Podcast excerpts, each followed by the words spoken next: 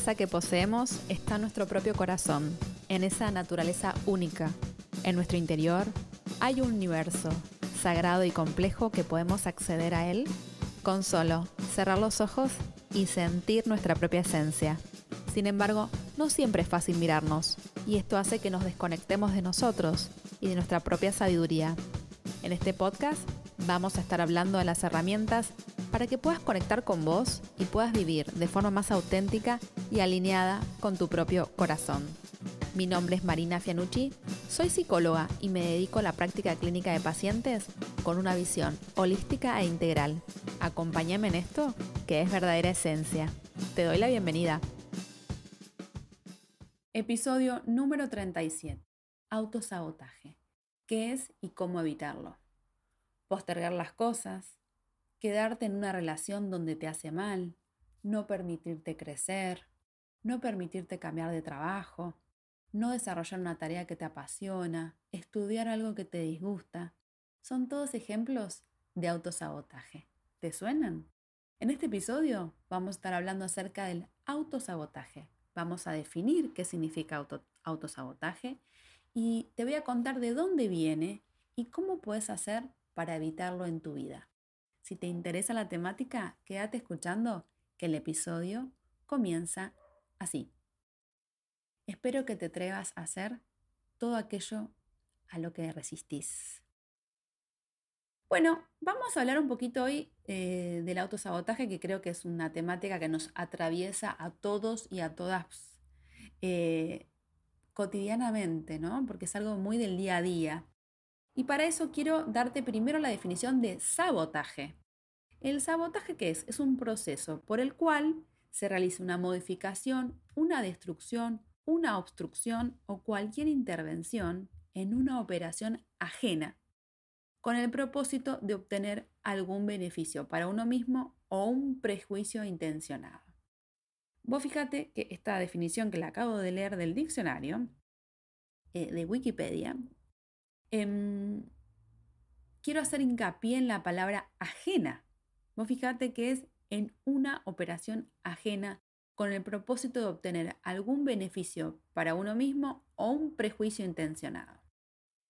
Ahora bien, el autosabotaje implica una serie de actos inconscientes que tienden a obstaculizar la consecución de metas y logros tuyos, logros significativos en tu propia vida. O sea que el prejuicio no es para la otra persona, es para vos.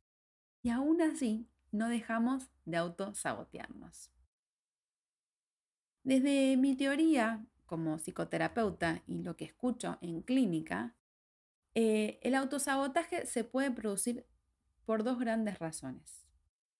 Por no sentirnos merecedoras de que nos pasen cosas lindas y porque sentimos que no somos suficientes. ¿Y dónde se, origina? Bueno, generalmente, como siempre decimos, en nuestra más tierna infancia y se origina en una instancia psíquica que se llama super yo, que ahora te voy a contar un poquito acerca de esto. Em, esto de que no somos merecedoras y no somos suficientes nos atraviesa a todos y a todas. Y mm, además de verlo en clínica, siempre me gusta nombrar a Brené Brown, una autora que me gusta muchísimo, que ella tiene, em, ha estudiado muchísimo el tema de la vergüenza, el no sentirse suficiente, de la vulnerabilidad. Tiene muchos libros, como yo siempre te los recomiendo. Eh, el poder de la vulnerabilidad, hay charlas TED, busca Brené Brown en el buscador que seguramente vas a encontrar un montón de cosas. Em, existe una serie de características definitorias del autosabotaje que hace que aparezca frente a determinadas situaciones antes que a otras. Es decir, que una persona que se autosabotea inconscientemente lo hace a la hora de enfrentarse a determinado aspecto o circunstancia de su vida. Y no tiene por qué autosabotearse en todas las circunstancias de, la vida, sino que tiene que ver con determinadas situaciones. ¿sí? Y los síntomas o manifestaciones que tiene la persona que se autosabotea tiene que ver con miedo, con inseguridad, con sensación de falta de control, con falta de confianza personal. La principal diferencia entre las personas que se autosabotean y las que no se da es que las primeras se dejan llevar por el miedo y por lo que te decía, por la falsa creencia de que no son suficientes y por lo tanto no se merecen ser felices y piensan que no lo van a conseguir. Cuando una persona toma conciencia tanto de sus miedos como de sus propias creencias, de sus propias limitaciones, es mucho más sencillo que pueda elegir decisiones más acertadas y evitar a cabo acciones saboteadoras. Eh, cuando una persona es consciente de su vulnerabilidad, es decir, yo soy finita, soy mortal, soy humana, no sé todo, ni conozco todo, ni puedo saber ni controlar los hechos, me autopercibo como una persona vulnerable, es, es cuando justamente podemos cultivar el coraje, la compasión y la conexión. Podemos levantarnos por la mañana y decirnos, no importa lo que vaya a hacer hoy, ni lo que me quedará por hacer, soy suficiente. Y como dice Brené Brown, significa acostarnos por la noche y pensar, sí, soy imperfecta, soy vulnerable y muchas veces tengo miedo, pero eso no cambia lo que realmente soy. También soy valiente, digna de ser amada y digna de sentirme integrada.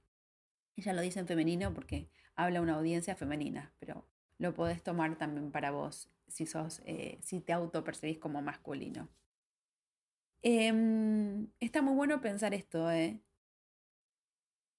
Soy imperfecta, soy vulnerable, muchas veces tengo miedo, muchas veces no sé, no tengo todas las respuestas, pero eso no cambia que también soy valiente y digna de ser amada y ser integrada. Entonces, yo creo que eh, hay una serie de ejemplos ¿no? en relación a autosabotaje. No finalizar las cosas, procrastinar y ser demasiados perfeccionistas. Si yo no finalizo las cosas, no me tengo nunca que enfrentar a la posibilidad del éxito del fracaso. Frustración, acá alta tolerancia a la frustración. Si tenemos alta tolerancia a la frustración, no finalizamos las cosas para justamente no tener que acceder a, a esa instancia.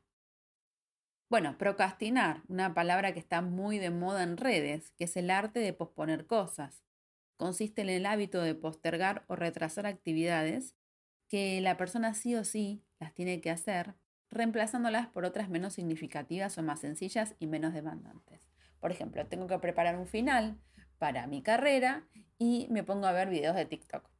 Bueno, ahí estás procrastinando. Una cosa es tomarte una pausa activa para reconectarte con las energías y seguir estudiando y otra cosa es no agarrar nunca el libro o no conectarse al Zoom o, estudiar todo para el parcial y cuando llega, digo el Zoom porque en este momento hay muchos em, finales que se dan online, ¿no? Bueno, suponete que estudiaste un montón, estudiaste un montón, te la pasaste estudiando, una semana encerrada en tu casa, encerrado, y cuando es el día del parcial o del final, te olvidas, entre comillas, eh, te quedas dormido, te quedas dormida, no te conectas al Zoom. Bueno, eso es una forma de autosabotaje. Una cosa es que se te corte internet, que se te corte la luz, que no te suene el despertador y te quedaste toda la noche estudiando. Bueno, son cosas que pueden pasar. Y otra cosa es cuando vos haces cosas inconscientes para no justamente em, adentrarte en esa experiencia, ¿no es cierto? Y otra cosa que, que veo mucho en el, tema de, del autosabotaje es el perfeccionismo. O bien, la persona no puede hacer algo porque siente que nunca lo va a finalizar, o bien son tantas las revisiones y los cambios que hace que ni siquiera consigue terminar un proyecto. Hay una frase que también se usa mucho que dice, mejor hecho que perfecto. Hace las cosas, aunque esté mal, pero hacelas, terminalas. Después vas a tener el tiempo quizás de pulirlas, pero entrega esa versión. No te quedes en la antesala.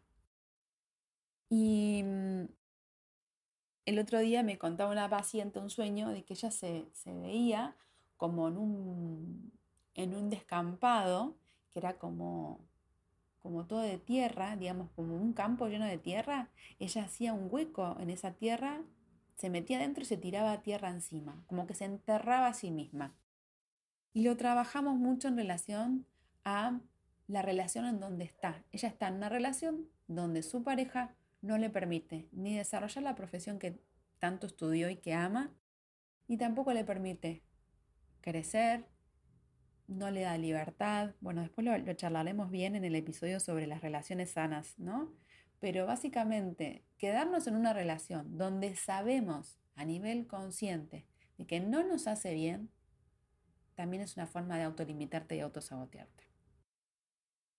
Y esto es muy gráfico lo que me contaba ella, ¿no? Se estaba tirando tierra encima, o sea, ella misma se estaba enterrando, simbólicamente, ¿no?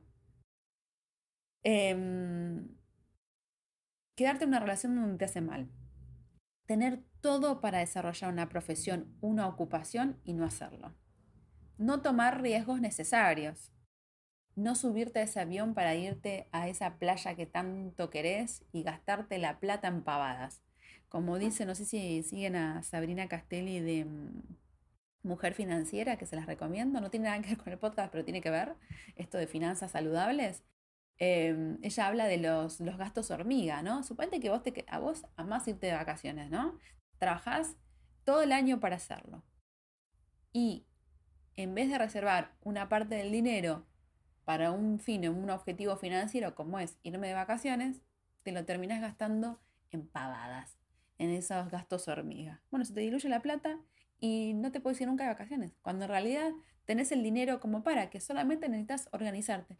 ¿Y por qué no te querés ir de vacaciones a Tailandia, que es la playa que tanto querés ir, por decirte algo, ¿no? A Cuba, o, a, o, o al sur, a cualquier playa, o a donde te... No hablemos del, del exterior, hay lugares maravillosos en Argentina también. Pero te digo estas playas porque me acuerdo de pacientes, ¿no? Y porque no me siento merecedora. Si no me siento merecedora de tomarme vacaciones, de ir a un lugar lindo y conectarme con la naturaleza, ¿cómo voy a guardar la plata? O sea, la voy a diluir. Voy a gastar cosas, eh, gastos hormigas para no hacerme cargo de mi deseo. No ponerte en primer lugar, no cuidarte, no cuidarte tu salud, no cuidarte tu alimentación. Si vos tenés síndrome de colon irritable y vivís comiendo cosas que te hacen mal, te estás autosaboteando claramente te estás autosaboteando. Todos estos ejemplos los saco de la clínica. ¿eh? Em, bueno, saber que tengo ansiedad y no hacer un tratamiento psicoterapéutico también es una forma de autosabotearte. Y, y yo creo que en algún punto lo sabemos. Hay una parte que es muy inconsciente y otra parte que es bastante consciente de que lo hacemos. Bueno, ¿por qué nos autosaboteamos? Yo te conté que todo arranca en la más tierna infancia, en el super yo, en la instancia psíquica, esta que vela por eh, bajarte línea y esta instancia psíquica que te mide entre lo que sos, lo que sos vos hoy y lo que tendrías que llegar a ser, como este ideal, ¿no? Este ideal del yo. Y se basa en, quizás tuviste de pequeño, de pequeña, padres, ma padres críticos o críticas o muy perfeccionistas, consigo mismo y con vos. Em, me acuerdo que tenía una amiga, ella le iba muy bien en el cole, cuando le contaba a su papá que se había sacado nueve, el padre le contestaba, ¿y por qué no te sacaste diez? Uno viene re chocho y si me saqué un 9 en biología, no sabes lo que me costó estudiar esa materia y que tu ma padre te diga, ¿por qué no te sacaste 10? Ya te está metiendo la ratita en tu cabeza de que tenés que sacarte siempre 10 y que tenés que exigirte. Em, cuando estás criado con valores muy rígidos sobre el éxito, y como el sacrificio, todo rige por un modelo mental, ¿no? El modelo mental del éxito, del sacrificio. Eh, mi abuela de chica me cargaba porque me decía, pero Marina, vos sos la ley del menor esfuerzo. Sí, abuela, yo no quiero que las cosas me cuesten un montón. Igualmente, lamentablemente, un montón de cosas me costaron. Pero digo, tampoco está bueno que todo esté con sangre, sudor y lágrimas. Es como una idea muy judeo-cristiana de que todo tiene que ser excesivamente con mucho sacrificio.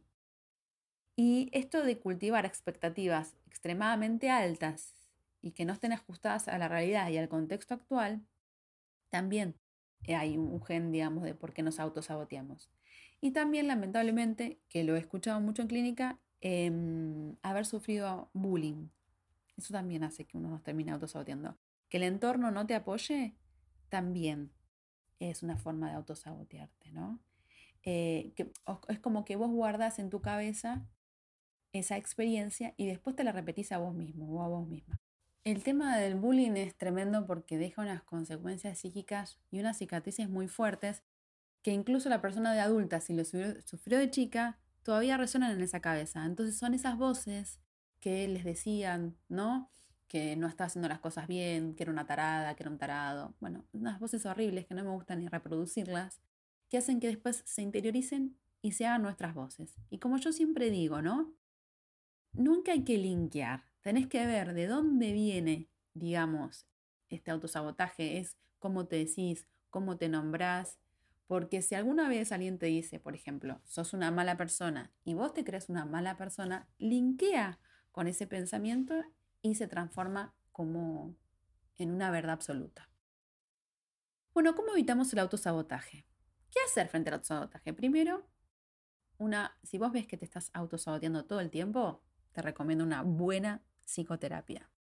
Porque justamente en psicoterapia vamos a trabajar muchísimo esto del autosabotaje pero te voy a dar unas, eh, unas, pautas que puedas aplicar en tu día a día y también te puedas de alguna manera em, indagar vos mismo, vos misma. Uno es escribir tus metas y objetivos. Cuando escribimos lo que nos vamos a proponer, se vuelve más real, se genera como un autocompromiso, que, que justamente debemos cumplir, es responsabilizarse, siempre teniendo en cuenta, como siempre digo, el contexto, ¿no? Que tus metas también sean flexibles ni del todo flexibles para no hacerlas, ni del todo rígidas como para no poder cumplirlas. ¿Sí? Otra es contárselo a los demás. Bueno, contarle a los demás que vas a hacer determinada cosa también te genera como una pequeña presión y, de algún lado eh, las, las, personas que te quieren te van a decir, che, fuiste a la Nutri, comenzaste el tratamiento, por ejemplo, me voy a empezar a, hacer la transición a la comida real y quiero dejar de comer ultraprocesados. Se lo cuento a una de mis amigas. Y por ahí mi amiga me pregunta, che, fuiste a la Nutri, ¿cómo vas con, em, con la nueva ingesta de alimentos, por decirte algo, ¿no? Esa es una forma también de ayudarte a que, a que el otro también te ayude a que vos puedas cumplir con esa tarea. Bueno, esto de la planificación, no solamente el objetivo, sino la forma en que lo vas a cumplir, como, como si yo quiero ir al gimnasio, no te anotes en un gimnasio que te queda eh, en otro barrio, anótate uno que te queda cerca de tu casa, anótate una hora que puedas ir. Hace tu vida más amorosa, no hagas cosas para seguir sufriendo. Y si haces y te, te anotas en un gimnasio que queda en otra provincia o en otro barrio y te queda muy difícil para ir, vas a terminar no yendo, vas a ir a dos clases y no vas a ir más. Y hace pequeños pasos, los famosos baby steps, que amo. Bueno, empezá con metas a corto plazo, centradas en vos. No vayas hasta el, hasta el logro final. Empezá por algo, pero empezá. Revisa la forma en que te hablas, como yo siempre digo, cómo, te, eh, digamos, cómo, cómo están tus pensamientos, si los pensamientos te nutren o te envenenan, qué relación estás habitando. Sé realista, sabe que, eh, como decía el Che Guevara, ¿no? seamos realistas, hagamos lo imposible. Pongámonos metas que podamos cumplir y que estén adaptadas a nuestro ritmo de vida actual. ¿sí? Rodíate de un buen entorno, de gente que te quiera bien y que te impulse, eh, no de personas que te tiren para abajo o que te hagan bullying, o personas que no comprendan y respetan tu sensibilidad. Bueno, trata de equilibrar las energías, trata de darte descansos, no te agotes, sé flexible con vos, sé compasiva, date permiso para fallar, date permiso también para descansar, trata de no procrastinar, Estoy haciendo el baby, steps, haciendo de, bueno, ¿cuándo puedo hacer esta tarea? ¿En qué momento del día es mejor para hacerla? ¿Tengo que estudiar para un examen? ¿Estudio de noche? ¿Estudio de día? ¿En qué momento? Eh, y sobre todo, responsabilízate. Y en el responsabilizarte implica date permiso para ser feliz. Bueno, muchas gracias por estar del otro lado. Gracias por acompañarme. Saben que esto es un espacio de co-construcción todas las dudas, todo lo que me quieras decir, www.verdaderaesencia.com.ar o en mi Instagram, Verdadera Esencia Psicología. Honro tu camino, honro tu proceso y que tengas una maravillosa vida. Hasta la próxima.